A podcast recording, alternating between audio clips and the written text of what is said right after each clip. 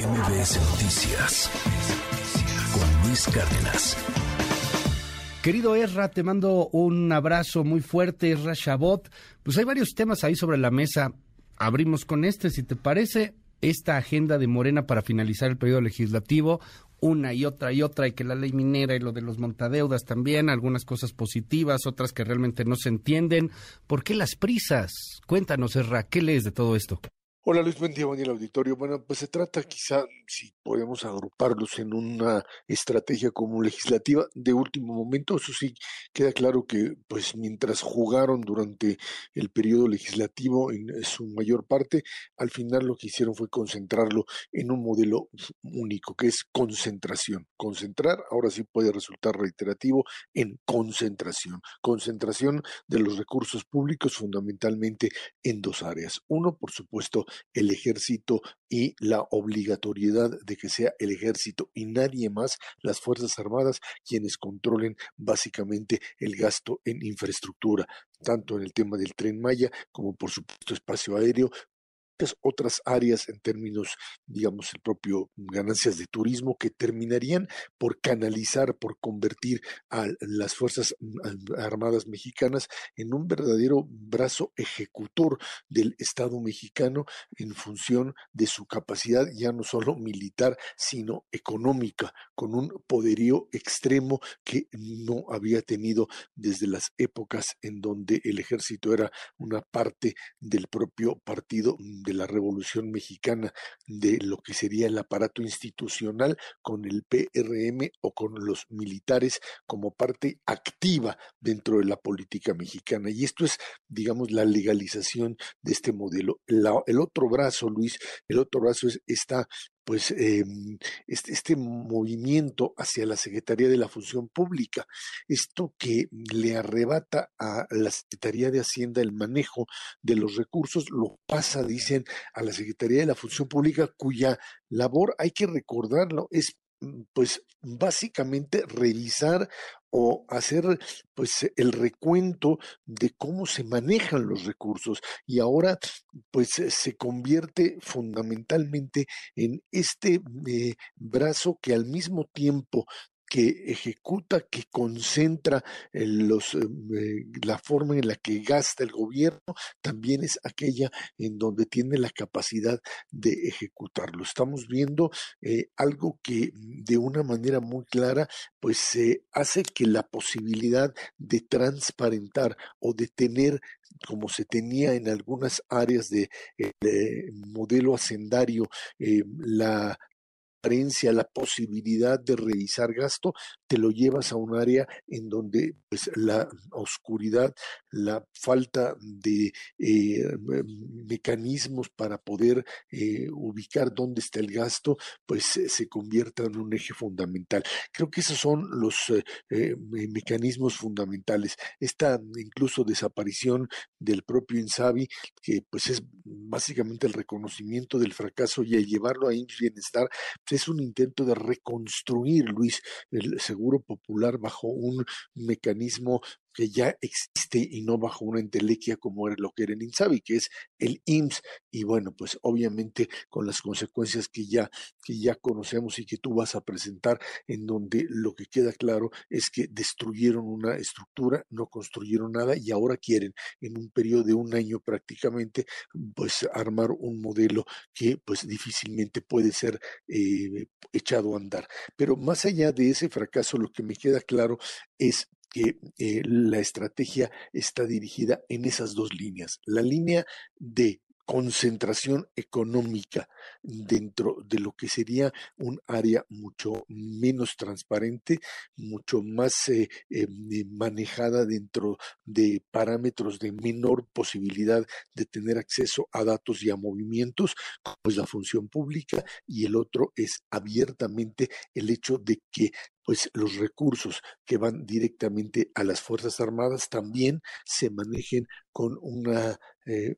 pues eh, oscuridad, le llamaría yo, ya utilizando un término quizá un poco más duro que lo que hoy se tiene como parámetro. Creo que esos son los elementos fundamentales de este tipo de reforma, Luis. Creo que esto es lo que se está manejando como el eh, pues eh, banderazo final. El tema que lanzaban al final de la jornada laboral creo que fue detenido por una sencilla razón de la reducción de la jornada laboral, Luis. Eh, suena muy bien, verdad, pues sí, que oficialmente la jornada de 40 horas y se pague por 48, pero para eso hay que hacer numeritos, para eso hay que ver si finalmente las empresas aguantan, porque lo que estás, lo que estás hablando es de, pues, eh, pagar 48 horas, eh, jornadas de, de, semanas de 48 horas, eh, de, de, 40 horas, perdón, con pago por 48. Y para eso hay que tener recursos y productividad como tal. Si no lo haces, pues simplemente lo que estás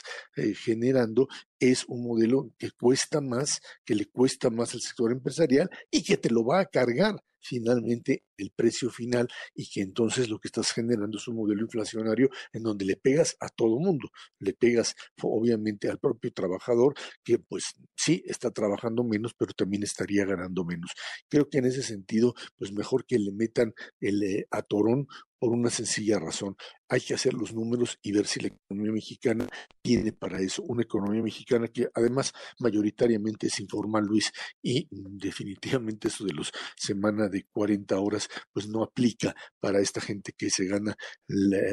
su, su, bienestar, su, su sustento día con día sin este tipo de legislaciones que no les impactan. Esto es lo que hicieron. Quizá la gran responsabilidad es esto se hace pues desde arriba, sin ningún tipo de control. Quizá también no es que no lo hicieran anteriormente, pero al menos se tenía el cuidado de ir avanzando de manera tal que se tenía un control de lo que se hacía. Y esto pues se ve que es parte de una desorganización enorme de no tener pues una guía de hacia dónde se quiere llegar y a ver qué es lo que pasa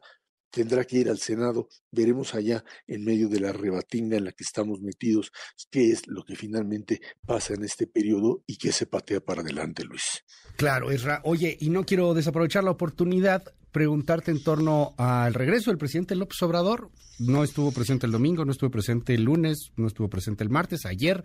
en la tardecita, saca un video, este, pues 18 minutos, habla de muchas cosas, habla un poco de historia, eh, se, va contra la Raki, este, bueno, dice, dice mucho eh, que le dio un váguido, confirma que sí se desmayó, lo que decía el diario de Yucatán. Bueno, no se desmayó, le dio un váguido, se quedó como dormido. Es el presidente ayer un fragmentito de los 18 minutos. Escuchemos.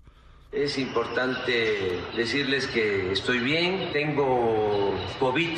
se me complicó porque me fui a una gira muy intensa, se me bajó de repente la presión y estando en una reunión con ingenieros militares evaluando el tren Maya y con otros servidores públicos, pues como que me quedé dormido, fue una especie de váguido, no perdí el conocimiento, sí tuvo esa situación de desmayo transitorio y por la baja de presión, y ya me tomaron la presión, eh, me pusieron un litro de suero, me levantaron la presión y ya, afortunadamente no pasó a mayores, no hubo ninguna afectación en el corazón, en el cerebro, en nada. El odio, ¿no? De algunas personas que quisieran, pues, que yo desapareciera, pero no deben de actuar de esa manera. ¿Qué nos dice Serra? Mira, yo creo que primero que nada, pues que hay que festejar que el presidente está bien de salud, que finalmente se recupera del COVID, que no pasó mayor. Pero creo que el tema principal es la forma en la que esto se comunicó, y quizá que es el problema básico. Si esto, eh, pues, eh, hubiese sido manejado de forma transparente desde un principio, sin eh, estos niveles de, secretismo con el que se manejó y que generó esta serie, además, por supuesto, de especulaciones, creo que es eh, totalmente válido. Es, eh, sabemos muy bien que el estado de salud del presidente pues está condicionado por parte de sus afecciones, pero que el hecho de que haya tenido COVID le dio esta, eh, em, pues eh, le generó esta, esta serie de, reacciones, de este váguido, de esta pérdida pues momentánea de lo que sería, pues, si no la conciencia, por lo menos sí la, la, la, el estar en, en sus cinco sentidos por algunos momentos. Creo que en ese sentido, si esto, no por supuesto el, el, eh, el, video inmediato, pero quizá no tres días después, y sí la información con respecto a que el presidente tenía, no solamente que tenía COVID, sino que estaba en condiciones reales de seguir adelante y que esto no se hubiese cruzado con una cantidad enorme de pues contradicciones propias del área de comunicación que generaron eso, esta, eh, esta mm, eh, pues lucha de, de, poderes, no solo de sus adversarios, sino de un área en donde cuando no tienes la información suficiente, no la puedes procesar y entonces empiezas a inventar o a generar una serie de elementos que pueden ir hasta lo peor. Más allá de que los adversarios lo puedan utilizar, lo que queda claro en una democracia es que lo más acertado es transparentar desde el principio, soltar la información así como la dijo el presidente desde el principio, decir esto fue lo que le pasó. Está bien, está ahí, incluso haber eh, pues eh, sacado algunas de las fotografías y decir se está recuperando. Eh, mientras más información des, mientras menos secretismo y menos espacios hacia la especulación generes, es mucho más fácil manejar una situación y evitar esto que pues tuvo que ser finalmente desmentido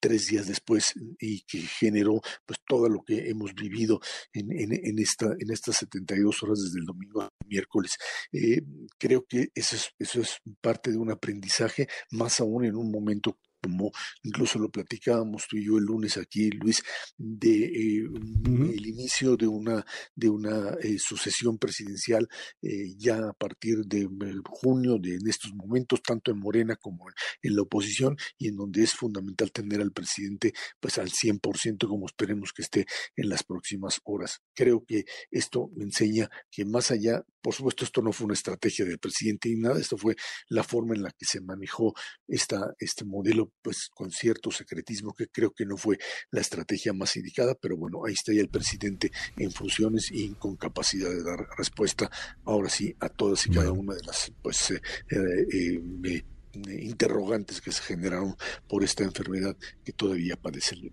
primer mandatario Luis. Erra, te mando un gran abrazo, muchísimas gracias y te seguimos allí en arroba